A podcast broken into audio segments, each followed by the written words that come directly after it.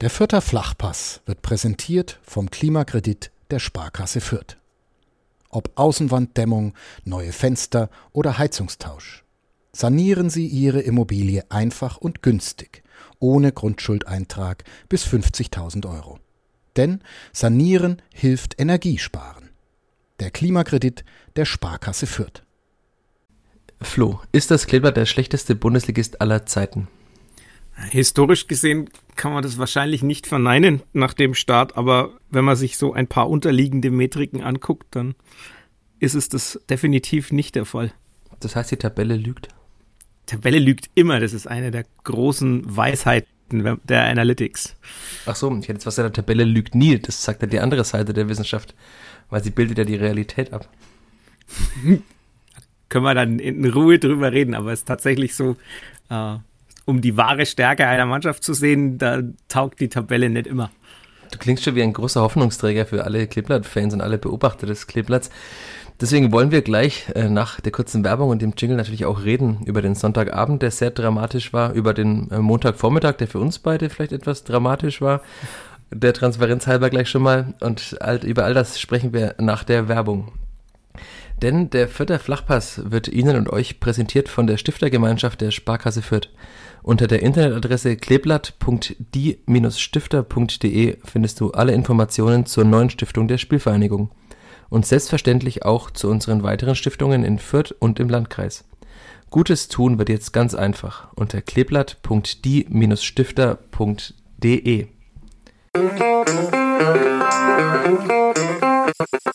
Vierter Flachpass, der Kleeblatt-Podcast von nordbayern.de. Willkommen zu einer neuen Folge des Vierter Flachpass. Mein Name ist, wie die meisten schon erkannt haben dürften, Michael Fischer, aber am anderen Ende der Leitung sitzt heute nicht Sebastian Gloser, der zwei Wochen wohlverdient Urlaub macht.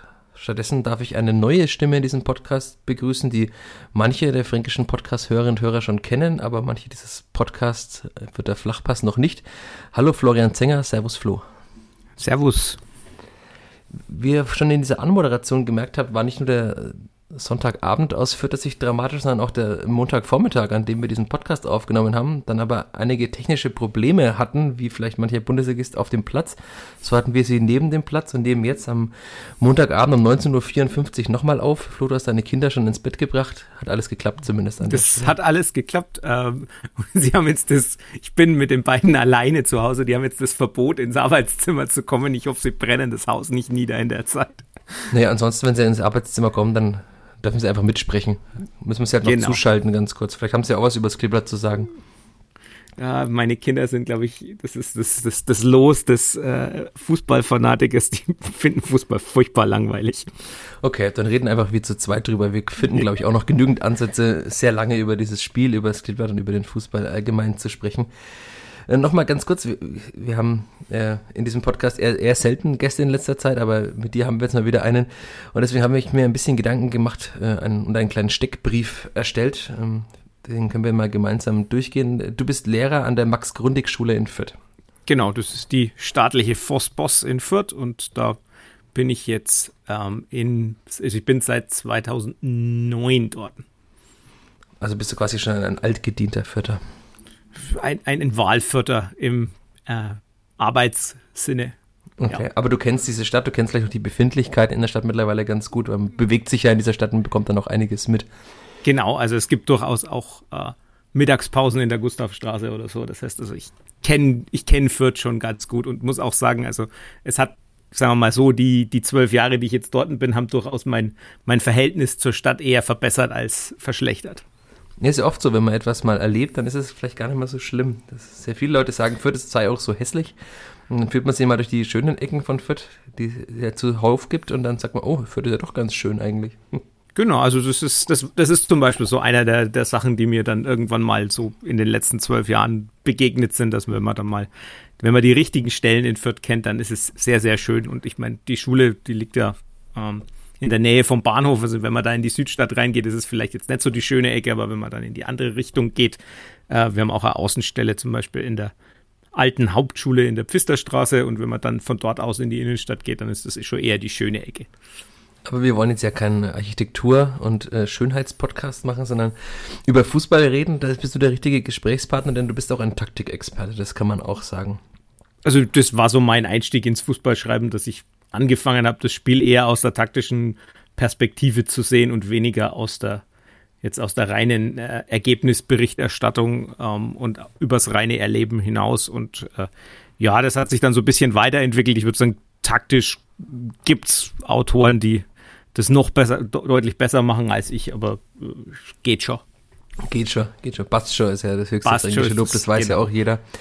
Und du bist auch, das hast du dem Kollegen Böhm mal auf unserer Weihnachtsfeier, auf die du eingeladen warst, gesagt, ein Fußball-Nerd. Da hatte ich mal gefragt, äh, warum du das eigentlich alles machst, neben deinem doch äh, wahrscheinlich anstrengenden Job als Lehrer. Die Antwort war Fußball-Nerd. Genau, also das ist, zum einen ist es tatsächlich wirklich so absolutes Nerdtum, dass man sich halt in gewisse Dinge reinfuchst und dann, dann in denen auch aufgibt. Also ich habe ja schon quasi drüber gesprochen, also über Analytics und über unterliegende Metriken und so Zeug. Ähm, die Hörer werden dann irgendwann im Laufe des Podcasts noch Expected Points und Expected Goals und sonstiges äh, äh, zu hören bekommen. Also das ist halt einfach was, wo ich mich reinfuchse und auch so ein bisschen schaue, ob man nicht den Sport ein bisschen objektivierbar macht. Das kommt ja alles gar nicht aus dem Fußball. Also mit dem Kollegen Böhm habe ich ja damals drüber gesprochen, weil ich ihm quasi, weil er etwas überrascht war, dass ich auch wusste, wie das Ganze im Eishockey läuft, dass es da auch so äh, Analytics gibt, die man verwenden kann. Und darüber kam ich dann, kann man ja auch dazu sagen, wenn ich jetzt von Zahlen und so weiter spreche, ähm, ist nicht so, dass ich Mathelehrer bin oder Physiklehrer, sondern mache Englisch, Politik und Gesellschaft, Geschichte und internationale Politik als Fächer. Habe auch jahrelang noch Theater unterrichtet, das mache ich jetzt zurzeit nicht, weil irgendwo dann doch die Zeit fehlt. Ja, ähm, weil du ja immer mehr journalistisch arbeitest. Das ist dann der nächste äh, Punkt noch auf dieser Liste, dass du ja auch ja, Podcaster bist in einem sehr erfolgreichen Podcast namens Kadepp, der sich mit dem 1. FC Nürnberg befasst, dem du dich ja auch zumindest äh, lange verschrieben hattest als Fan. Mittlerweile schreibst du über ihn und hast ihm nicht mehr ganz so verschrieben. Genau, also das, äh, ich vergleiche es immer so ein bisschen mit äh, Politik oder mit, mit Wurst machen. Sobald man weiß, wie das abläuft und was drin ist, dann ist man immer etwas skeptischer. Und ich glaube, das ist, sobald man äh, beim Profifußball ein bisschen hinter die Kulissen schaut, äh, gewinnt man auch ein bisschen eine, eine Distanz, die man vorher nicht hatte. Ja, der Kadepp-Podcast, äh, Grüße an dieser Stelle, ist auch einer der Gründe, warum wir dich jetzt ausgeliehen haben für zumindest eine Folge, solange der Kollege Gloser im Urlaub weilt. Denn du hast mit einiger Expertise auch über die Spielvereinigung gesprochen in einer der letzten Folgen. Du erinnerst dich sicherlich. Deswegen haben wir gedacht, das ist ein guter Grund, dich mal hier einzuladen. Also es war immer ein guter Grund, mit dir zu podcasten, aber nachdem du dich auch als profilierter Kenner des Kleeblatts äh, gezeigt hast, haben wir uns gedacht, den leihen wir doch mal aus aufgrund der schwierigen Personalsituation. Aber bevor wir über dieses alles äh, sprechen, was da so rundherum passiert, über das große Ganze, wie es immer gerne heißt, müssen wir natürlich nochmal über den Sonntagabend sprechen, der doch schon, wie wir schon angeklungen ist, äh, sehr dramatisch war aus vierter Sicht. 1 zu 2 am Ende gegen Eintracht Frankfurt. Äh, Ausgleich in der 92. Minute aus vierter Sicht ein explodierendes Stadion, zumindest sofern das geht bei 10.000 Zuschauern. Und dann in der 94. Minute das 1 zu 2 durch Boré und die neunte Niederlage in Folge für die Vierter. Aber Flo, in der Halbzeit stand es noch 0 zu 0 und da hast du mir geschrieben, ob das denn die beste Halbzeit der Vierter gewesen sei.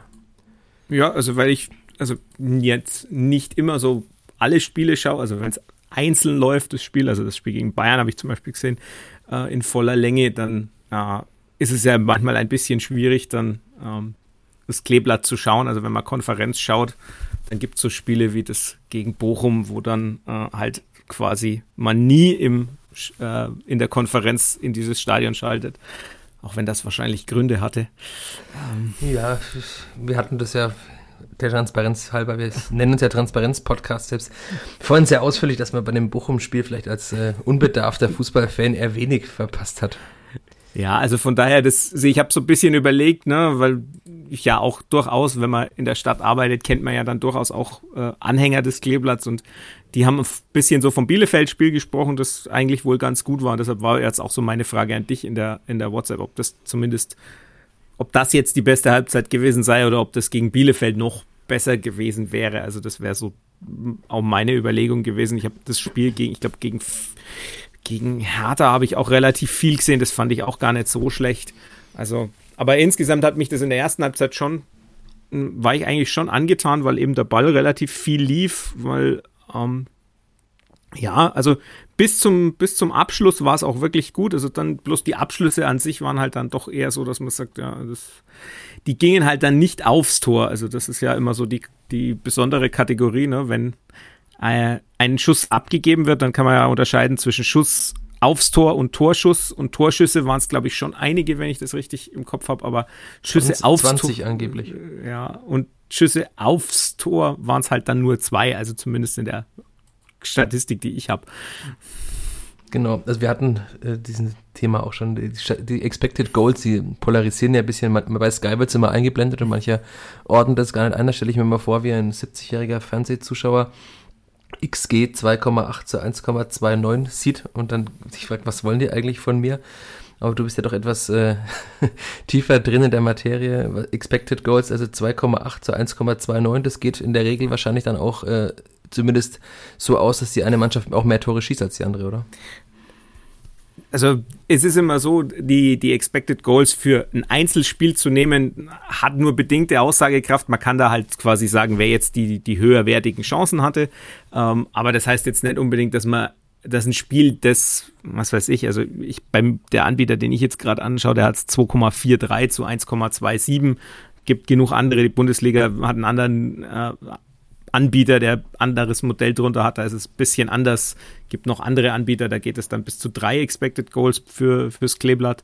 Und es ist aber so fürs Einzelspiel, das wirklich sozusagen, das war dann so, ist immer fraglich, ob man das wirklich machen kann. Da kann man wirklich nur Chancenqualität ablesen. Wenn man es über einen längeren Zeitraum sieht, dann kann man schon, finde ich, relativ gut einschätzen, wie denn so die tatsächliche Leistung ist und wie äh, das korrespondiert mit den, mit den Punkten. Also in dem Fall würde ich jetzt sagen, auch das zeigt das Spiel, also die Expected Goals zeigen jetzt halt, naja, die besseren Chancen hat das Kleeblatt, aber ähm, Frankfurt hat halt zwei Tore gemacht und das Kleeblatt nur eins und dann geht das Spiel halt doch wieder 2 zu 1 oder als Niederlage aus.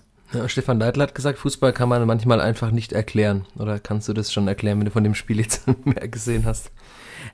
Ja, was heißt, man kann es nicht, klar kann man jetzt nicht erklären, warum das trotz dieses, dieser Überlegenheit und diesen, ich glaube am Ende sind es 60 Prozent Ballbesitz, was an sich ja auch immer nichts heißt, aber wenn du dann auch noch siehst, dass du halt irgendwie 20 zu 16 oder 21 zu 15 oder je nachdem, wie man halt Schüsse zählt, weil da kommt dann immer rein, wie viele wie viel man die abgeblockten Schüsse dann noch reinrechnet oder so, aber halt irgendwie dann auch noch eine Überlegenheit bei den Schüssen und in der Chancenqualität hast und dann trotzdem verlierst, ja, da kannst du es dann manchmal nicht erklären. Also da kannst du dann wirklich nur sagen, ja, manchmal hast du halt einfach auch Pech.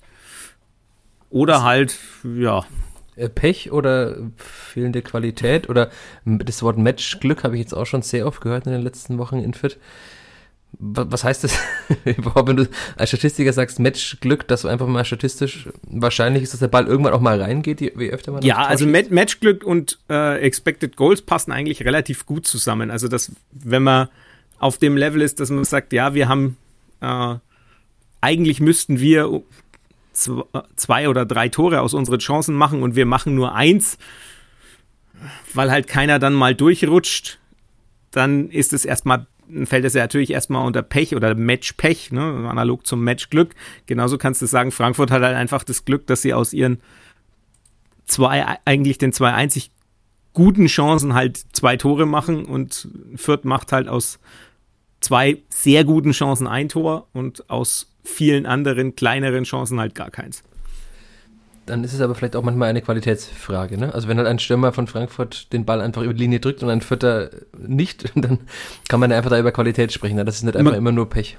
Ja, also ich denke, das ist natürlich, also wir brauchen nicht drüber reden, dass der Kader von Frankfurt an sich äh, deutlich tiefer und auch deutlich mehr Qualität hat als der vom Kleeblatt, aber das in der, in der jeweiligen Situation ist es, glaube ich, dann trotzdem teilweise noch Glück oder Pech. Also, was weiß ich, dass die die, was ist es, die Tillman-Chance da in der, in der 86. Dass, dass die nicht reingeht, ist wahrscheinlich eher ein Torwart geschuldet oder halt auch Pech geschuldet. Aber insgesamt ist natürlich dann, wenn man es kumuliert, schon, dass, dass man dann auch sieht, ja, also manchmal ist es dann halt auch fehlende Qualität, das ist richtig. Also wenn da, das hat man ja vorhin auch schon in der nicht gespeicherten oder schlecht gespeicherten Aufnahme, ne, dass Cedric Itten da in der einen Situation halt über den Ball haut. Ähm, das ist dann nicht immer nur Pech.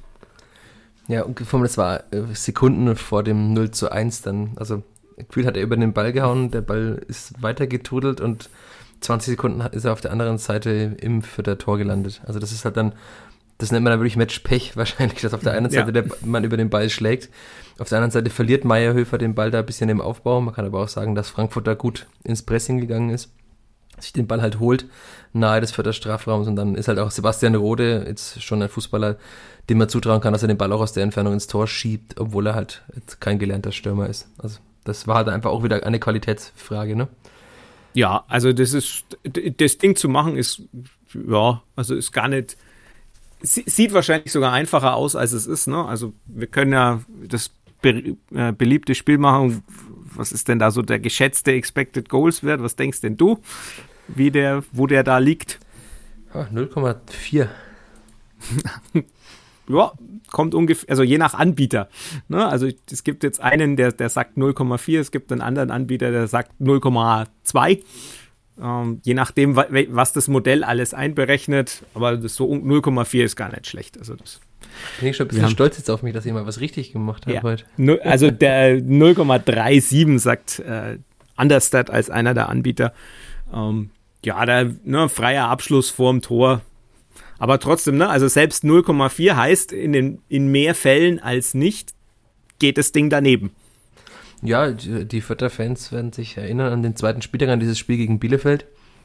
Da ist Dixon Abiyama auch aufs Tor gelaufen, sogar um einiges zentraler als Sebastian Rode und hat den Ball halt drei Meter links neben das Tor gesetzt. Ähm, da ist halt Rode halt dafür dann halt gefühlt 100 Bundesliga oder 150 Bundesliga-Spiele mehr und dann halt auch einfach die Ruhe in dem Moment, ne, die Dixon Abiyama eben nicht hat, weil es glaube ich, sein zweites Bundesligaspiel dann war. Ja, am zweiten Spieltag. Ja. Ja, er ist am ersten eingewechselt worden, glaube ich, und am zweiten hat er dann ja, da ist er gestartet, hat er diese Chance vergeben, an die manche gerne zurückdenken, weil wenn der Ball rein wäre, hätte das Spiel vielleicht anders laufen können und dann wäre womöglich die ganze Saison auch anders gelaufen. Das ist ja oft so ein Thema, wenn man mal diesen Heimsieg mal hat. Man sieht es jetzt am VfL Bochum, der hat in Fürth gewonnen und seitdem einfach immer gewonnen. Ja, seitdem läuft's. Ja, das ist der Wahnsinn. Da kann sogar dann der Torwart den Ball übers Tor jagen beim Elfmeter. Und es ist trotzdem, du gewinnst trotzdem und schießt dann noch ein Tor aus der eigenen Hälfte. Ja, manchmal ist es tatsächlich so, dass, es, dass man auch manche Dinge einfach nicht erklären kann. Also statistisch würde, würde man ja dann irgendwann, wenn man vorher viel Pech hat und dann läuft es plötzlich von Regression zur Mitte sprechen. Aber ja. Das wäre dann nochmal was, an, was anderes, um das Ganze zu erklären. Ne? Das ist dann dieses berühmte, das gleicht sich alles irgendwann aus. Ja, gleicht sich denn beim Kleeblatt irgendwann aus? Was denkst du? Also, da müsste sich jetzt schon viel ausgleichen, so viel wie da schon schiefgegangen ist oder in, in eine Richtung gelaufen ist. Also, äh, gibt da das, das schöne Beispiel aus der letzten Saison in der Premier League. Da gab es Brighton and Hove Albion, die hatten ähm, am Ende kamen die auf 40 Punkte und äh, hatten aber nach Expected Points, also nach der Metrik, äh, wenn man jetzt mal die, die Chancen auf Siegwahrscheinlichkeiten umrechnet, hätten die 21 Punkte mehr haben müssen. Und da hat sich nichts ausgeglichen. Das Einzige, was hilfreich war, ne, die haben am Trainer festgehalten. Die haben dann quasi sich das angeguckt und haben gesagt, wir müssten eigentlich viel besser sein, auch wenn wir mitten im Abstiegskampf stecken. Wir behalten unseren Trainer, Graham Potter, der ist da immer noch. Und in der Saison spielen sie jetzt halt so, wie die Chancenwahrscheinlichkeit ist. Das heißt, sie müssen an Stefan Leitl äh, festhalten und einfach in der nächsten Saison den Klassenhalt wieder schaffen. Oder aufsteigen. Ja, je nachdem, wie man es sieht. Ja. Die Expected Points, da hast du mir äh, vorher schon gesagt, äh, hat, äh, haben die Vierter ein bisschen mehr als diesen einen momentan. Ja, also nach Expected Points, da kommt es auch wieder auf den Anbieter drauf an, aber da liegt man irgendwo zwischen 10 und 13 aufgrund der Chancen, also aufgrund der Ergebniswahrscheinlichkeit aufgrund der Chancenqualität.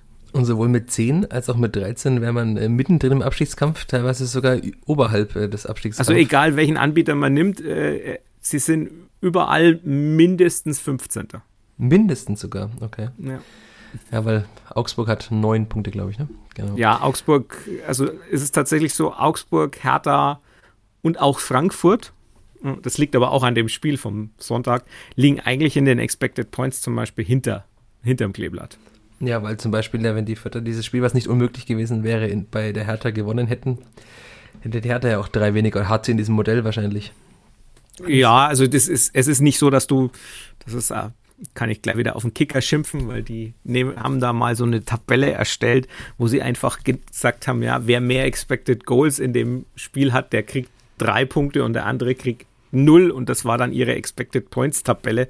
Ja, so funktioniert es nicht, sondern man muss dann tatsächlich die Ergebniswahrscheinlichkeiten aufgrund der Chancen nehmen und die dann mit die Wahrscheinlichkeit für einen Sieg mit drei multiplizieren und dazu die Wahrscheinlichkeit fürs Unentschieden nehmen und das dann addieren und dann hast du die Expected Points. Aber die Expected Points jetzt für das Spiel am Sonntag wären zum Beispiel 2,26 fürs Kleeblatt und 0,54 für die Eintracht. Also das ist schon deutlich.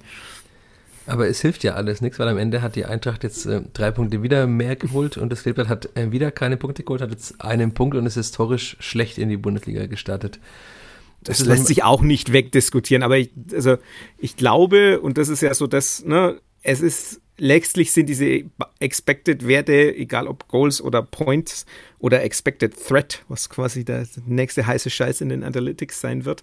Ähm, was ist das? Ja, das ist quasi, weil, also das Expected Goals Modell hat ein großes Problem.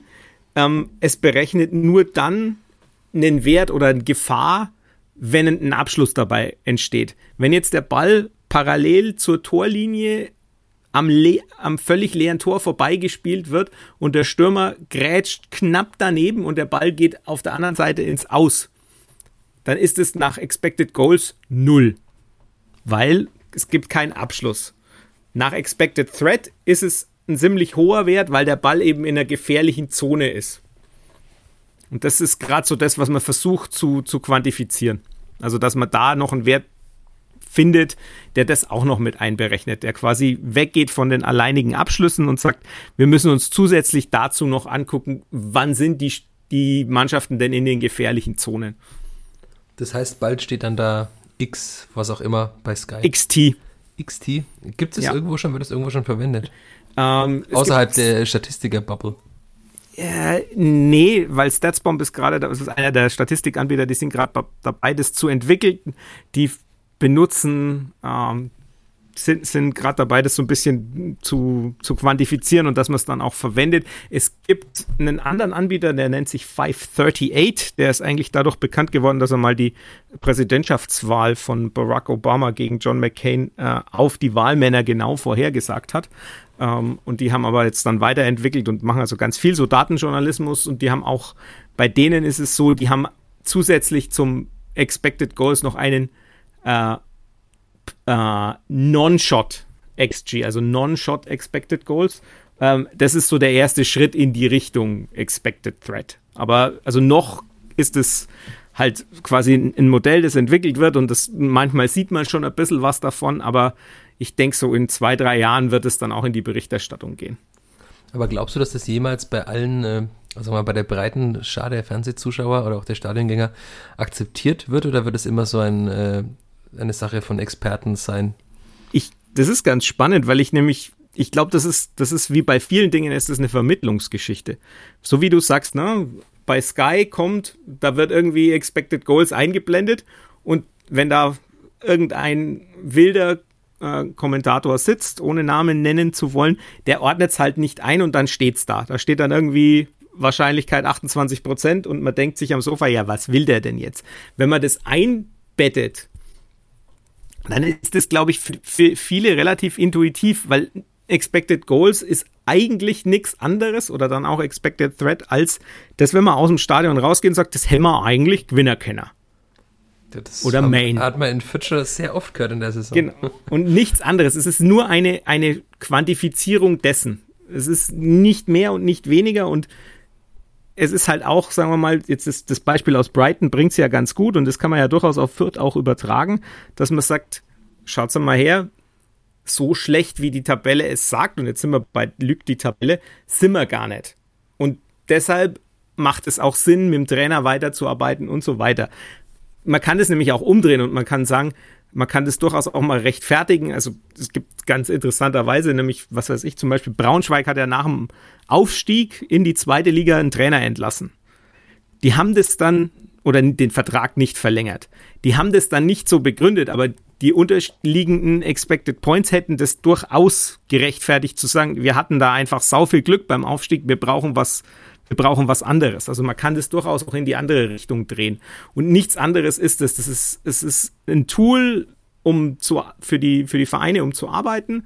Und zum anderen ist es durchaus auch so eine Quantifizierung von Glück oder Pech und eben auch durchaus um Entscheidungen zu rechtfertigen. Ich habe, glaube ich, auch gar nicht den Anspruch, dass das ganz weit jetzt in die in den Mainstream reingetragen wird, wobei ich glaube, Expected Goals ist irgendwann in 20, 25 Jahren einfach eine ganz normale Metrik, mit der jeder irgendwie arbeitet und da gibt's halt dann die nächste und übernächste Entwicklung. So wie das halt jetzt, was weiß ich, also Baseball ist dem Ganzen im statistischen Jahr 20 Jahre voraus oder Basketball 10 Jahre und wir werden Veränderungen da sehen. Also im Basketball haben wir ja Veränderungen dahingehend gesehen, dass plötzlich viel mehr Dreipunktwürfe gibt. Beim Fußball gehe ich fest davon aus, dass sobald es in den Mainstream noch weiter rutscht, dass die Trainer plötzlich anweisen, gar nicht mehr von draußen zu schießen, sondern möglichst nah ans Tor zu gehen und dann abzuschließen, weil halt da einfach der Expected Goals Wert höher ist, je näher man rankommt. Das wird passieren, aber es wird, denke ich, nie so, also es muss auch nicht unbedingt der Anspruch sein, finde ich. Also man kann das an Stellen den Leuten anbieten und sagen, schaut es euch an, aber ich bin nicht so missionarisch, dass ich sage, das muss unbedingt, jeder muss jetzt von Expected Goals sprechen, weil man kann Fußball auch einfach genießen und sagen, Mais an die Blade. Aber rührt deine Abneigung gegen Distanzschüsse, die du in einem anderen Podcast ja schon sehr oft kundgetan hast, nur aus der Erfahrung dieser statistischen Werte oder hast du da auch ein bisschen anders irgendwie befangen in der Sache? Die, das hängt tatsächlich damit zusammen, dass ich sage, das bringt halt oft nichts. Also es ist tatsächlich so, dass in den meisten Fällen, ich habe nichts gegen einen Distanzschuss, wenn der alleine auf weiter Flur ist und keinen hat zum Abspielen. Aber ganz oft ist ja, das ist ja das, was bei den Trainern dann chiffriert immer heißt, wir hatten zu wenig Geduld. Das ist nichts anderes als, wir haben einfach zu oft draufgeballert und haben den Angriff nicht zu Ende gespielt. Das finde ich immer ein Unterschied, ähm, wenn jemand halt einfach, na, da wird der Ball äh, zirkuliert am Strafraum und irgendjemand denkt sich dann, ich baller jetzt einfach mal drauf und dann geht er halt aus 25 Metern 25 Meter drüber. Das ist ein dämlicher Distanzschuss. Jemand anders, der äh, wenn der Ball irgendwie in den Rücken gespielt wird und der kann drauflaufen und der hat eine Schussbahn, dann ist es völlig wurscht, ob der aus 15 oder aus 20 Metern drauf ballert. Hauptsache er ballert drauf, weil das ist eine gute Chance. Und ich glaube, den, den Unterschied muss man einfach machen, aber meine Abneigung gegen Distanzschüsse kommt tatsächlich auch aus diesem, aus diesem Wert, dass ich sage, in vielen Fällen macht es einfach keinen Sinn, einen Angriff damit abzuschließen, wenn du nochmal die Option hast, näher ranzukommen.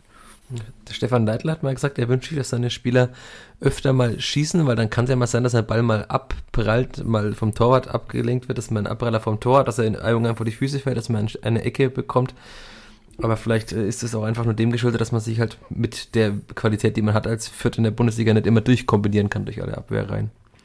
Ja, wobei das durchaus die Frage ist, ob das nicht, ob man das nicht trotzdem könnte und ob man sich da nicht kleiner macht, als man ist.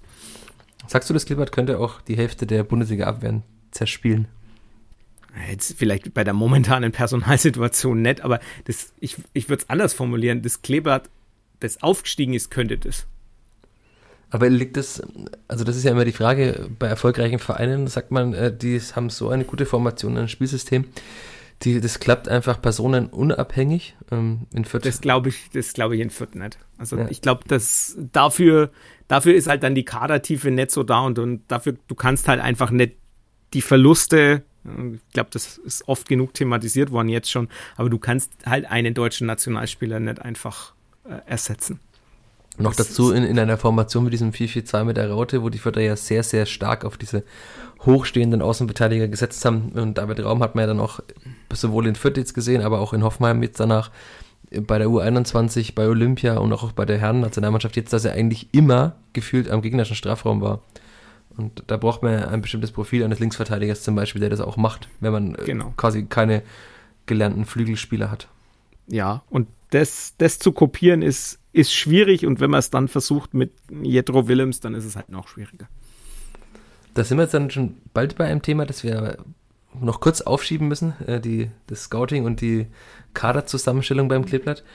Ähm, nochmal ganz, ganz kurz nochmal zu diesem ganzen Themenkomplex. Du hast ja mit dem Club auch schon die Bundesliga verfolgt und das heißt immer wieder, die, der Abstand zwischen der zweiten Liga und der Bundesliga sei so viel größer geworden. Ist das eine Behauptung, die man als kleiner Verein einfach aufstellt, weil man sagt, man muss sich irgendwie verteidigen oder kann man das irgendwie auch aus statistischer Sicht irgendwie festlegen, dass die Expected Points Werte immer besser werden oder dass andere Metriken besser werden oder ist das einfach nur ein, ein Gefühl?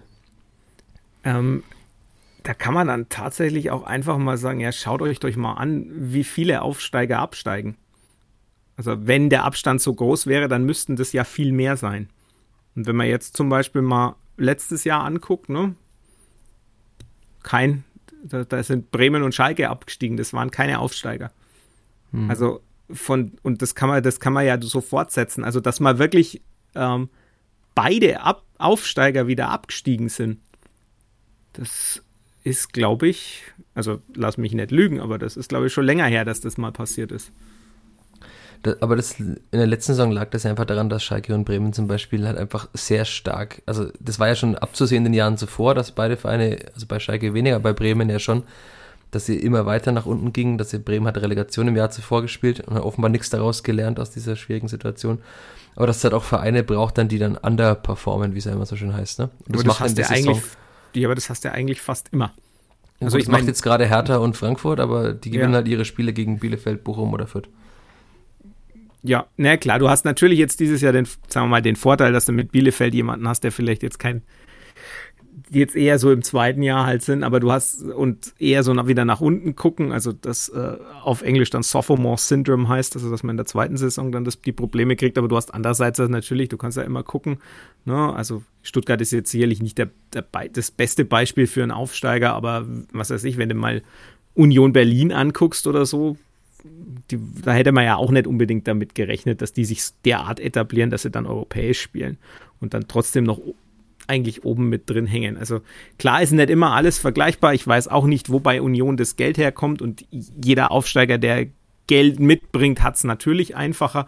Aber so dieses, und da kann man jetzt tatsächlich beide fränkische Vereine nehmen, die halt jetzt aufgestiegen sind da in den letzten Jahren. Also das war in Nürnberg ja genauso. Man mit der, mit der Haltung rein, ja, wir steigen auf, nehmen das Geld mit und dann machen wir nichts und steigen wieder ab. Und ich, das ist wahrscheinlich, denke ich, tatsächlich nicht, äh, auch statistisch nicht haltbar, dass man sagt, das ist äh, auf jeden Fall äh, foregone conclusion. Also das ist quasi von Anfang an schon klar, dass man sagt, das muss so passieren. Also das sehe ich überhaupt nicht. Also dafür also ist, du hast immer, wie du sagst, du hast immer jemanden, der unterperformt. Ähm, du hast immer irgendwie die Möglichkeit, und sei es, dass du sagst, ja, ich gehe da einfach rein und äh, versuch's halt mit meinem Stil und wenn es dann nicht klappt, dann ja, dann ist es halt so, aber ähm, ich fand bei beiden, also damals in Nürnberg äh, unter Kölner und Bornemann, ich finde es auch jetzt so, ich finde es ein bisschen arg demütig, wenn ich ehrlich bin. Also in dem Jahr, wo der Club rauf ist, ist Düsseldorf auch rauf. Die haben es da auch geschafft, äh, drin zu bleiben, obwohl die eigentlich die gleichen Voraussetzungen hatten und die hatten am Ende, ich glaube, äh, 25 Punkte mehr oder so. Also mehr als doppelt so viele Punkte geholt. Das ist durchaus drin und ich finde es schwierig, dann quasi nur zu sagen, ja, wir nehmen das Geld mit und dann Dankeschön und auf Wiedersehen. Gut, wenn man diese Expected Points anschaut, also wenn man jetzt mal den Extremwert von 13 mehr nimmt, dann wäre das Kleeblatt ja mittendrin. Wenn man sagt, sie holen bis zur Winterpause, sagen wir mal, 18 bis 20 Punkte, dann ist ja alles drin, dann ist man etabliert, die Spieler haben 17 Spiele mehr und dann ist nicht gesagt, dass man absteigt am Ende. Mit einem Punkt nach 11 ist das schon um ist einiges wahrscheinlicher. Das kann ich sagen, obwohl ich, wie wir ja schon letztes Mal im Podcast hier hatten, äh, auch der Kollege Gloser, wir beide in Mathe jetzt keine Leuchten waren. Aber das können wir da zumindest ablesen, dass es mit einem Punkt aus elf Spielen Ja, also ich glaube, jetzt, jetzt ist man an dem Punkt, wo man sagt, naja gut, jetzt wird es wirklich schwierig. Aber äh, ich, ja, weiß nicht, ich, ich hatte aber das ist natürlich jetzt auch so die, die Außensicht als jemand, der den, den, Verein jetzt nicht intensiv begleitet, sondern halt nur so über Berichterstattung und halt eure Artikel liest und äh, ab und zu mal noch sonst Spiele schaut und so ein bisschen reinblickt. Ich hatte das Gefühl, es ist etwas arg demütig. Und es ist auch etwas arg schicksalsergeben. Also die Töne aus Bochum waren, fand ich andere. Ist das einfach in der fränkischen DNA so oder ergibt man sich da ganz seinem Schicksal? Ja, also da, da wird es jetzt, da wird es natürlich hochphilosophisch, wenn ich jetzt als Nicht-Franke oder als zumindest nur einge, naja gut, ich bin auch jetzt seit, ich werde jetzt nächstes Jahr 40, ich bin seit ich 10 bin da, also bin jetzt auch lang genug da. Ähm, aber so dieses, dieses, wir sagen einfach, ne, wir, wir, mal als Franke auch immer so den, den Komplex, man ist Franke und kein Bayer, ne? Also so dieses, gleichzeitig schon den, den nächsten großen in der Nähe, weiß ich nicht, das, aber ich habe schon das Gefühl, dass es, dass es ein bisschen arg so in die Richtung geht, ja, Mai, dann wird's halt nix. Und steigen wir halt wieder auf. Nix. Steigen wir halt wieder auf, ne? Ohne, ohne quasi es überhaupt zu, probiert zu haben, drin zu bleiben. Ähm, und natürlich, jetzt wird das alles durch die Ergebnisse bestätigt und da kann man dann, finde ich, schon mal sagen, ja, aber schaut's mal her, also eigentlich gar so unterlegen sind sie eigentlich gar nicht und es hätte auch anders laufen können, aber man hat halt einfach dann, ja klar, man hat dann auch Pech und manchmal ist es auch Qualität, aber es ist trotzdem schon auch, ja, ja, ich kann es nur wiederholen. Also es ist schon manchmal eben arg unterwürfig und schicksalsergeben. Gut, äh, wenn Rashida Susi das jetzt hört oder jemand anders der Spielvereinigung, dann wird äh, morgen oder übermorgen mein Telefon klingeln wahrscheinlich und dann sich fragen, wer ist denn dieser Zänger? Was maßt er sich an? Aber natürlich, ich werde meine Quellen schützen. ja, aber es ist, im, letztlich ist es ja dann, ich, eigentlich will ich ja damit sagen, ja, man kann da, man kann durchaus auch Positives draus ziehen und sagen, ja, so schlecht sind sie gar nicht, wie die Tabelle ist. Und also kann, ich kann ihm ja auch durchaus auch, Rashid Asusi durchaus auch zustimmen, wenn er sagt, ja, das läuft ja eigentlich gut und man, also jenseits der Ergebnisse. Ähm, und die spielen ja auch gut. Also so ist es ja nett. Das hast du ja schon auch, untermauert vorhin, dass es genau. offenbar viel besser läuft, als es tabellarisch aussagt. Ja. Und das, ich meine, das ist ja auch vielleicht auch eher eine Frage des Umfelds und gar nicht so sehr des Vereins. Ähm, dieses, dieses, naja, Mai, dann steigen wir halt wieder auf. Also manchmal, aber das, das gilt tatsächlich so für, für, für beide fränkische Vereine, würde ich mir schon ein bisschen mehr Selbstbewusstsein wünschen im Auftreten auch, dass auch dieses Jahr, also jetzt in, in Nürnberg ist es eher so ein, ja, wir sind ja eh Deppen und verlieren ist eigentlich viel eher so wie der Club als, als gewinnen und, na, und in Fürth eben dieses etwas unterwürfige, ja, wir sind halt der kleine Nachbar und äh, ja, sind ja eigentlich ein Zweitligist. Also das ist, aber das ist, wie gesagt, das ist, hat nicht unbedingt was mit dem Verein zu tun, sondern das hat auch ganz viel mit dem, halt, ja, mit dem Umfeld zu tun und mit den Gegebenheiten und ja, durchaus auch ein bisschen was mit Fürth, finde ich. Ne? Das sage ich jetzt als Nürnberger, das ist vielleicht ein bisschen ketzerisch, wenn ich sage, dass 40 manchmal auch, auch 40 manchmal etwas kleiner macht, als es ist. Jo, das hat die Stadt ja auch lang gemacht. Und mittlerweile ist sie ein bisschen aus dem Schatten von Nürnberg herausgetreten. Also hat er auch, glaube ich, höhere Zu also Zuwachszahlen, was die Bevölkerung angeht und so weiter. Und es gibt ja, was wahrscheinlich auch an den Preisen in Nürnberg liegt, oder? nicht, nicht nur, denke ich. Ich glaube, die Preise in 14 gar nicht mehr so, so weit weg. Nicht mehr, aber das ist ja auch ein, ein Effekt, der eine bedingt das andere, ne? Das ist durch, durchaus richtig, ja. Aber also ich kenne auch genug Leute, die jetzt aus Nürnberg nach Fürth ziehen, weil es halt da schöner ist. Und ja, vor allem für Familien hört man immer wieder, weil es halt jo. Äh, sehr viel Grün gibt wenig Asphalt. Äh, Fürth kann ja Plätze angeblich auch besser, habe ich gelernt, als Nürnberg. Ja, Nür Nürnberg ist, das muss man auch deutlich sagen, in Nürnberg ist der Platz halt Beton. Mhm. Und das war's. In Fürth ist er halt schönes Pflaster, das überall gleich aussieht. genau, es ist zwar Pflaster, aber es ist Kopfsteinpflaster, schaut schon viel besser aus. Genau. Aber bevor wir jetzt wieder abschweifen, das können wir in diesem Podcast auch sehr gut, äh, würde ich springen zu einer dieser Kategorien, die wir gerne in dem Podcast machen. Und zwar zu Top 3.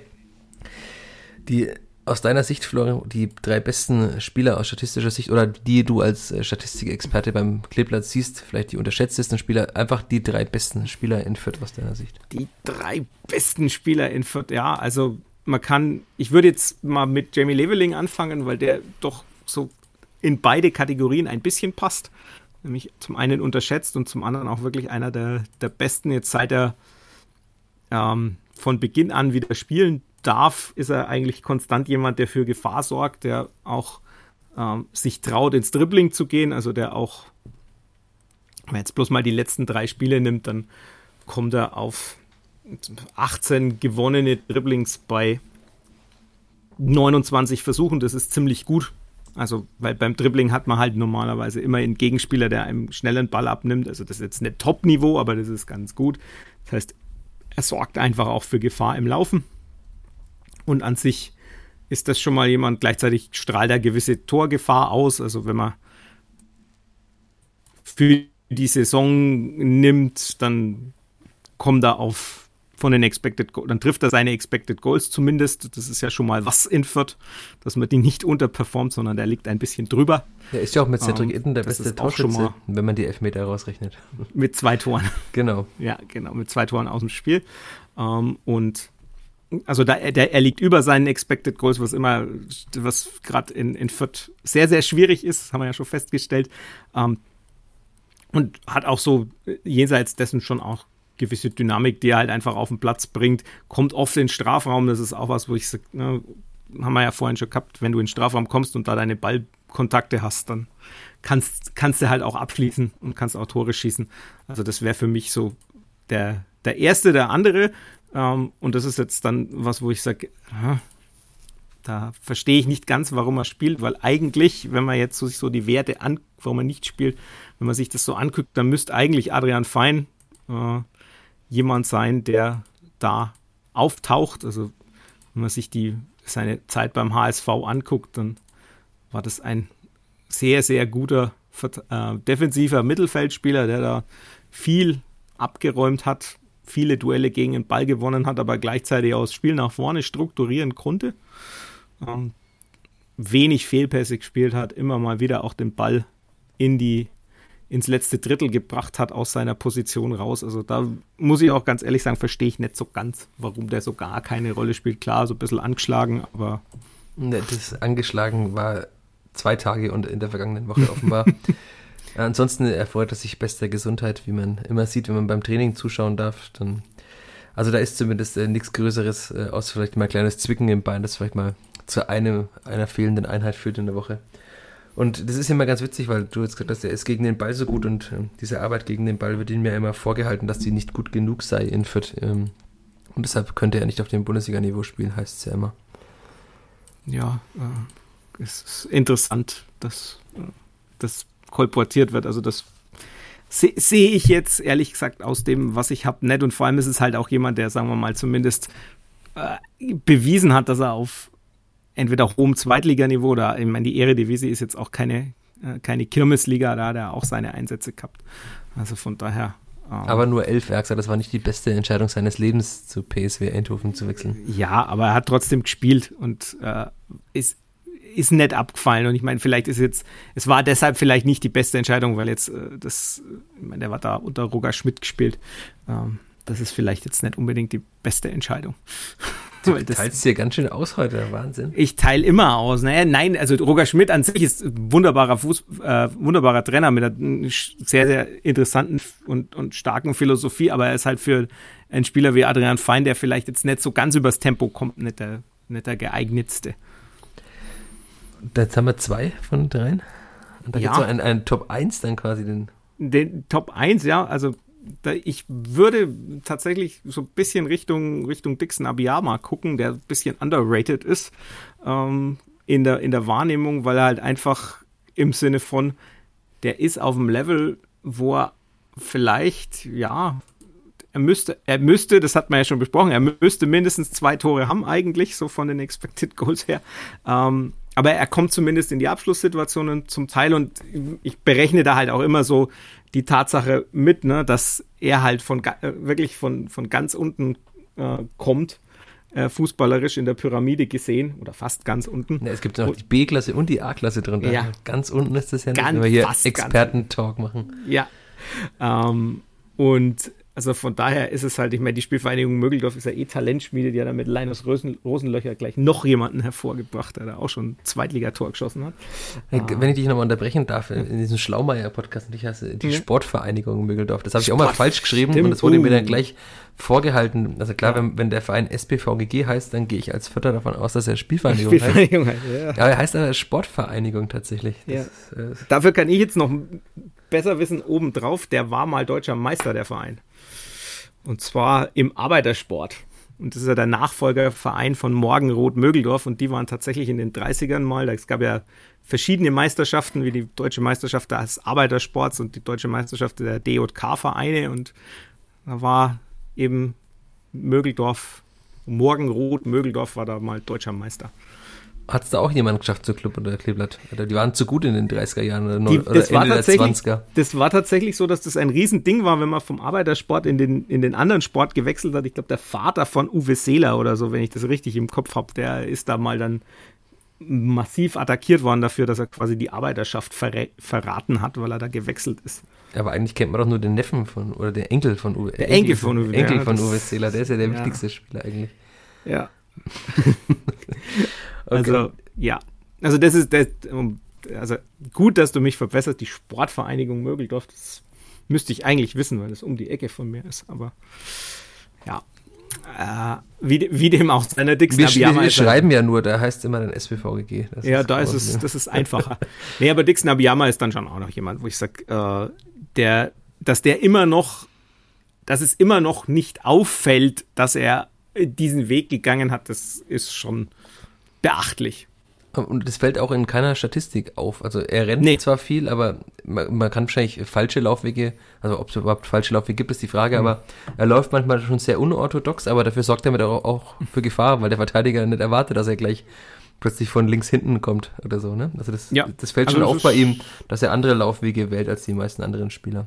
Mhm. Und er hat eine wunderbar interessante Statistik, nämlich er hat noch wenn er einen Pass in den Strafraum hineinspielt, hat er noch keinen Fehlpass gespielt in dieser Saison.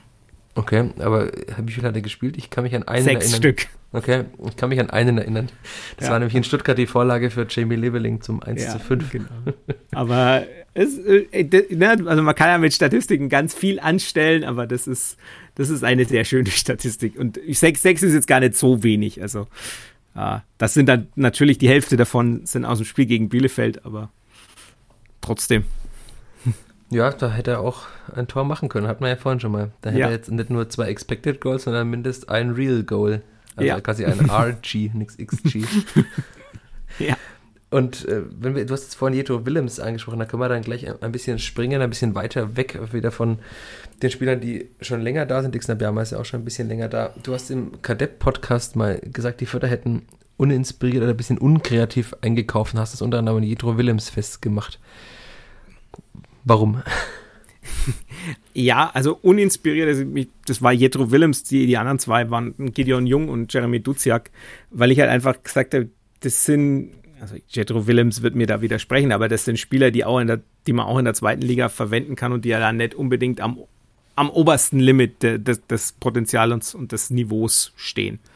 Ähm, und es war halt insgesamt so, man hat, ich kann das nachvollziehen, man hat sich für Spieler entschieden, die die Sprache sprechen und sagt, man hat halt auf die Spieler geguckt ähm, und dann halt auch Gespräche mit ihnen geführt. Jetzt ist es bei, bei Jung und Duziak, glaube ich, wenn man mit Hamburgern spricht, dann werden die nicht sagen, dass das jetzt die einfachsten Charaktere sind, denke ich. Aber insgesamt, man hat sich halt für einen gewissen Weg entschieden und gesagt, man nimmt die und äh, schaut, dass man dann die einbaut.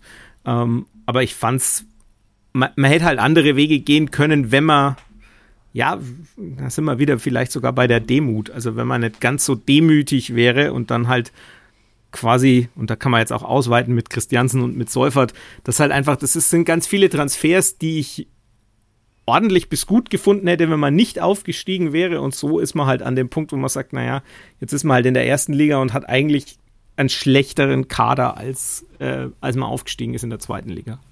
Ja, das wird mittlerweile, glaube ich, keiner mehr bestreiten. Aber es wird niemand öffentlich sagen, der im Verein tätig ist, aber also wenn man jetzt sieht, Anton Stach ist zwar kein Stammspieler jetzt bei ähm, Mainz 05, aber er hat ja auch schon seine Einsätze gehabt und hat auch gute Szenen gehabt. Ähm, Paul Jäckel spielt neuerdings Europapokal, wenn auch nur im drittklassigen Europapokal, aber das hätte man in Fürth jetzt auch nicht gedacht, dass er das vielleicht schafft. Und äh, David Raum ist A-Nationalspieler. Also das ist nicht keine abwegige These, dass die Mannschaft jetzt schlechter ist als die Aufstiegsmannschaft. Ja, und äh, was Sebastian Ernst anstellt, ist nicht nachvollziehbar, aber gut, das ist was anderes. Na, er wollte halt in die Heimat, aber äh, genau, wahrscheinlich darf er jetzt dann.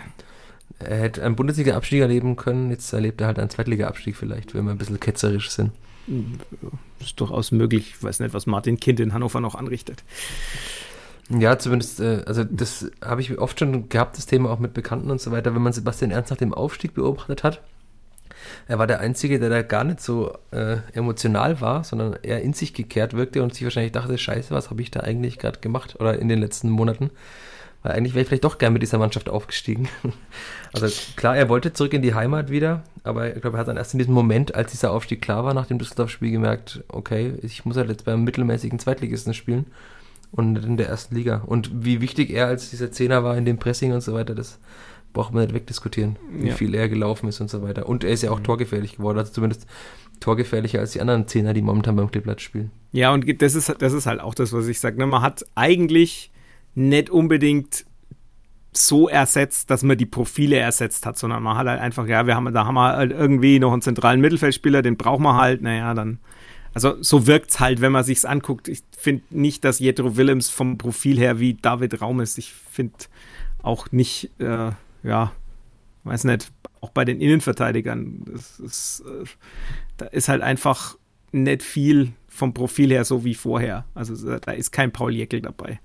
Aber was ist denn das Profil von Paul Egler? Ich glaube, er fand, oder viele fanden in Fürth ja, dass er irgendwie oft fahrig wirkte, aber dann habe ich der andere Statistiken, auch in anderen Podcasts gehört, dass er doch von manchen Werten, also so Ball abfangen und so weiter, zur Spitze der zweiten Liga gehört hat. Das hat, das hat man vielleicht oft nicht gesehen, weil er auch so Slapstick-Aktionen immer wieder dabei hatte. Ja, ne, das ist natürlich, ne, das ist, das ist genau das, das ist, wenn man halt als, als Mensch auf, auf Dinge guckt, dann brennen einem sich halt vor allem besondere Aktionen äh, ins, ins Hirn und da können natürlich dann auch so Slapstick-Aktionen dabei, aber äh, damit rein, aber genau, also so abgefangene Bälle ist zum Beispiel was, also halt einfach viel mit Präsenz und äh, mit, äh, mit Antizipation lösen, das ist durchaus was, was bei ihm sehr, sehr hoch ans, angesiedelt war, also was er wirklich ziemlich gut gemacht hat und ja, es ist halt, er ist halt dann doch auch jemand, der so, ja, wie soll ich das jetzt formulieren? ja, gewisse Körperlichkeit halt dann doch mitbringt, sagen wir es mal so.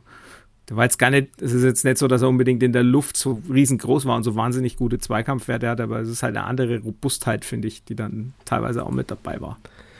Ja, aber Jammern hilft ja leider nichts. Also Paulita spielt halt jetzt international und genau bei einem neuerdings äh, Spitzenteam der Bundesliga. Das hätte ja auch keiner gedacht vor ein paar Jahren noch als Union Berlin. Ich erinnere mich an Spiele, wo sie hier 5-0 verloren haben noch. Ja, ich erinnere mich auch an, an 6 zu 2 Niederlagen in Nürnberg. Also das äh, ist alles nicht so lang her. Ja, aber offenbar haben sie einiges mehr richtig gemacht als Klippert und Club. Ähm, wie du hast schon gesagt, das Geld kommt irgendwo, scheinbar irgendwo her. Das weiß keiner so recht. Es gibt ja, ja, irgendwelche dubiosen Quellen offenbar. Das wird jetzt jeder Unioner widersprechen, dass das dubios ist, aber ja. irgendwo kommt das Geld her. Ja, das heißt, das Klippert müsste mehr Datenscouting machen, was offenbar Union ja auch gemacht hat mit Paul Nickel. Ja, Union oder Bielefeld oder Stuttgart oder neuerdings auch Darmstadt. Das sind alles Beispiele. Also bei Union, bei Darmstadt, Stuttgart und äh, Bielefeld ist es eine Firma, äh, wo jeweils der, ich glaube, der Sportvorstand von Stuttgart, also ich weiß gar nicht, was die offizielle Bezeichnung oder Sportdirektor äh, von Stuttgart, also Sven Mislintat, mit mhm. drin hängt. Die nennt sich Matchmetrix, die äh, beliefern einige von denen, die beliefern zum Beispiel auch äh, den BK Hecken in Schweden und einige, und ich glaube Ferenc Schwarosch in, äh, in, in, Ungarn. Ungarn ja. Also die haben da doch, mit, mit denen haben die ganz gute Erfahrungen und das sieht man halt dann auch. Also ich durfte äh, in den Maschinenraum gucken und durfte das System auch mal selber bedienen. Um, und das ist schon also um das zu erklären, das läuft tatsächlich so ein bisschen, wie man sich vorstellt bei, beim Fußballmanager oder so. so. Man hat dann, man kann quasi so Werte angeben, allerdings halt dann äh, umgerechnete statistische Werte, sagen, sind dann immer so Zehner-Skalen und kann dann anhand der Statistiken sagen, ich will jetzt jemanden, der kann auch auf den Spieler klicken, also das wäre jetzt bei David Raum zum Beispiel der Fall, kann dann drauf klicken und sagen, so, ich will jemanden, der dem ähnlich ist. Und wenn man dann keine Einschränkungen macht, kommt halt manchmal auch ein Spieler aus der italienischen vierten Liga. Da weiß man dann, na, vielleicht sollte man den jetzt äh, noch ganz, ganz genauer angucken, äh, ob man den wirklich haben will. Aber, Aber die vierte Liga ist ja für Fürth schon ein äh, Becken, wo man, in dem man fischt. Also Marco May, was sage ich da nur? Ja. Anton Stark, es gibt ja, wo ja. die Serie D dann, äh, weiß nicht, ob die vergleichbar ist mit einem guten Regionalligisten. Kann ich mir nicht vorstellen. Ja, die, die ist, glaube ich, noch zersplittert. Das ist ja immer so, ne? Das ist, ich glaube, in Italien genauso wie in Spanien, dass je weiter zersplittert das Ganze ist, ist es, äh, desto weniger Qualität hat es. Ne? Eine vierte Liga in England ist noch eine nationale Liga ähm, und die vierte Liga in Spanien ist, glaube ich, auf 20 in, in 20 Teile verteilt. Das ist dann schon wieder was ganz was anderes. Oder in Italien ist, glaube ich, auch deutlich zersplitterter. Aber du hast äh, ja auch für nordbayern.de und auch für die Zeitung oder ist es in der Zeitung erschienen? Ich weiß gar nicht. Ja, in der Zeitung hat man einen, eine Verknappung und auf Nordbayern war es ein Vierteiler. Hast du einen äh, David Raum gefunden in einer anderen Liga, einen potenziellen? Äh, Me mehrere sogar. Also ich habe ja dann das mal angeworfen. Also einer, den ich dann, äh, ich ärgere mich ein bisschen, dass ich ihn als zu verrückt abgestuft habe, aber im Nachhinein hat sich der eigentlich als derjenige erwiesen, den man am ehesten hätte gucken können. Der nennt sich Cristiano Leite. Und der ein oder andere wird sich jetzt denken, Cristiano, Cristiano, ja, das ist genau der, der für Sheriff Tiraspol ähm, in, in Bernabeu, Bernabeu das, äh, einen der Treffer vorbereitet hat und der in der Champions League Quali auch äh, ordentliche Vorlagen gegeben hat. Der taucht zum Beispiel auf bei so einem Datenscouting, wenn man Profil äh, ähnlich wie David Raum angibt. Da kann man dann natürlich, natürlich muss man dann reingehen und sagen, ja, schau mal her, mh, hm, will ich wirklich einen Brasilianer aus Moldawien, ne? Dann muss ich mir halt noch aus der Republik Moldau ähm, und muss dann noch mehr dazugehen und dann kommt vielleicht auch dazu, dass der, weil der eben bei Sheriff spielt, zu viel verdient. Ähm, selbst wenn man sich die Ablöse leisten könnte, aber man könnte sich den zumindest angucken. Und auf solche und der ist Spieler. 31, das ist ja auch 27 oder 28. Oder? Nee, der ist 28 oder so. Also der ist glaube ich, oder inzwischen 29, aber er ist gar nicht, also er ist noch nicht jenseits der 30, aber selbst das wäre ja durchaus, wenn man das mal probieren wollen würde, durchaus eine Möglichkeit. Aber ja, also es muss ja nicht unbedingt er sein, aber ne, so, solche Spieler findet man dann halt auch, wenn man Datenscouting betreibt. Ah, da gibt's, es gibt zwei Cristiano Lates. Da habe ich den falschen gerade ausgewählt. Es gibt einen, der ist 31 und vereinslos. Der wäre vielleicht noch was für die Spielvereinigung. Den könnte man sogar jetzt noch holen. Aber es gibt auch einen, der heißt dann nur Cristiano. Der ist tatsächlich erst 28. Aber ja, also ist, ich weiß nicht, ob man den Fürth bis äh, nach Moldawien scoutet, in die Republik Moldau. Aber der aktuelle Marktwert sind 2 Millionen, wenn man. Ja, er ist halt gestiegen seitdem. Im, im mhm. Sommer, als ich geguckt habe, war er bei 700.000. Genau, und so viel hat er dem Vernehmen nach Jeremy Duziak auch gekostet. Ja. Vom HSV. Ja, aber wir faden schon wieder aus, merke ich hier. Du, du sagst, äh, also du hast dich jetzt hier mit beworben beim Kleeblatt als Datenscout und Datenanalyst und wenn dann die Vierter in der nächsten Saison Spieler aus Moldawien oder aus, das ist ja glaube ich sogar Tra Transnistrien, also nochmal eine genau. autonome Republik, von da Spieler holen, dann weiß jeder, das, das war Florian das Zenger. Das ist meins, ja. Wobei, wenn ich Spieler holen würde, würden sie wahrscheinlich aus Skandinavien kommen. Ja, ist das das Go-To-Land für alle? Ja, ist momentan. Naja, zum einen das, also Norwegen hat unglaublich einen Sprung und eine unglaublich gute Entwicklung genommen, was die Ausbildung angeht. Das ist, sieht man jetzt natürlich in den Spitzen an, äh, an Holland und Ödegard und in Nürnberg an Möller-Deli, aber äh, auch insgesamt, da ist, ganz, da ist ganz viel Qualität da, aber nicht nur da, sondern auch, auch in Schweden, ähm, auch in Dänemark. Und die, sind, die Spieler sind gut ausgebildet, normalerweise wahrscheinlich in Deutschland auch relativ gut integrierbar und haben äh, noch einigermaßen vertretbare Preise, wenn man die holt. Und teilweise kann man sie sogar, wenn man sie unterm laufenden Jahr holt, dann stehen die auch noch im Saft, weil die ja nach dem Kalenderjahr nach spielen. Kalenderjahr spielen. Ja. Als hast du Harvard Nielsen einfach unterschlagen bei den guten Norwegern. Das, da merkt man, dass du kein Vierter bist. Das hättest du jetzt einfach sagen müssen. Er hat ja auch schon. Aber der ist nicht die Generation. Der ist nicht die Generation. Das ist so ein bisschen schwieriger. Der sieht ja sehr alt aus, aber er ist noch gar nicht so alt. Ist er, ist er, ist er nicht? Na, der ist, glaube ich, Jahrgang 93. Ja, gut. Das, das, das, das, lässt, das lässt sich über. Ja, der ist Jahrgang 93. Das ist 28. Naja, gut. Ich weiß nicht, wie alt Mats Möller Dali oder Daly ist. Daly. Er ist, glaube ich, nicht äh, viel. Nicht viel, das stimmt. Das stimmt. Ist ein Jahrgang wahrscheinlich. Oder? Schaust nicht, nicht ganz 95er Jahre. okay, dann sieht er auch immer einfach älter aus. Ja. Das haben das Skandinavier so an sich, dass sie einfach älter aussehen. Holland ist ja auch erst gefühlt 15 und ist schon älter. Also von dem her. Ist offenbar so in diesen, in diesen Ländern, dass man da schneller altert. Vielleicht ist es die Kälte, die die Haut irgendwie Nee, jetzt schweifen wir schon sehr weit ab. Ja, ist, glaube ich, das Zeichen, das war gut. ja, wir müssen aber noch, ist, der Kollege Gloser, der tritt mich da auch immer damit. Eine Kategorie haben wir noch, die muss natürlich noch vorkommen, auch wenn wir die Stunde bald gerissen haben. Eine erstaunliche Parallele zu unserer ersten Aufnahme, da haben wir auch diese, Obwohl wir völlig anders ist. Wir haben völlig, über völlig andere Dinge gesprochen. Leider wird die andere Folge niemals ausgestrahlt, weil nur meine bescheidenen Anmerkungen zu hören sind. Aber die, der, die Kategorie heißt der Moment der Woche. Du hast vorhin drei aufgezählt, Flusch. Ja, Schaffst du das nochmal? Drei Momente. Drei, alle, alle drei äh, aufzuzählen. Die, die eine war, dass wir, dass ich ja heute das erste Mal unter äh, wieder unter Maskenpflichtbedingungen unterrichtet habe am Montag und wir haben in unseren Klassenzimmern CO2-Ampeln und normalerweise schlagen die nach 20 Minuten oder nach einer halben Stunde an.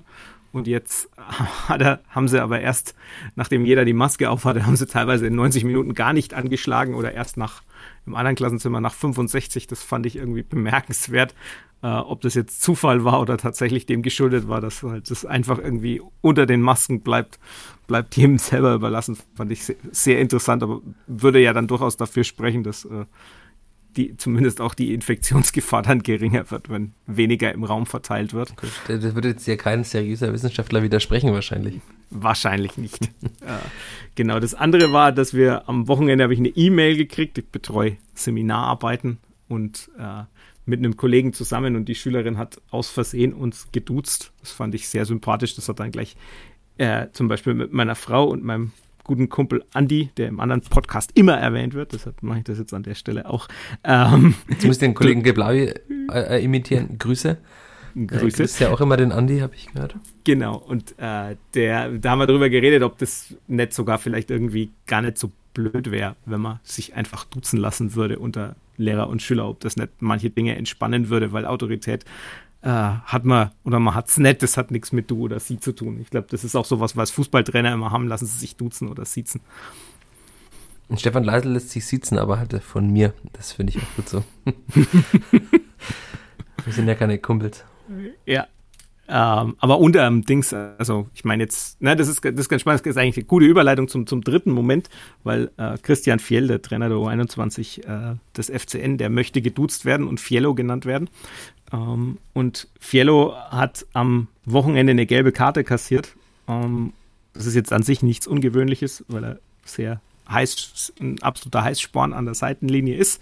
Ähm, aber die Situation, die dazu geführt war, war, hat, war wirklich so sehr bemerkenswert, weil er nämlich äh, es gab eine Szene, Nachspielzeit in der ersten Halbzeit, steht 0 zu 1 ähm, gegen Schalding-Heining und der Club äh, läuft äh, allein oder läuft im Duell aufs, aufs, äh, aufs Tor zu und kommt ins Straucheln und fällt.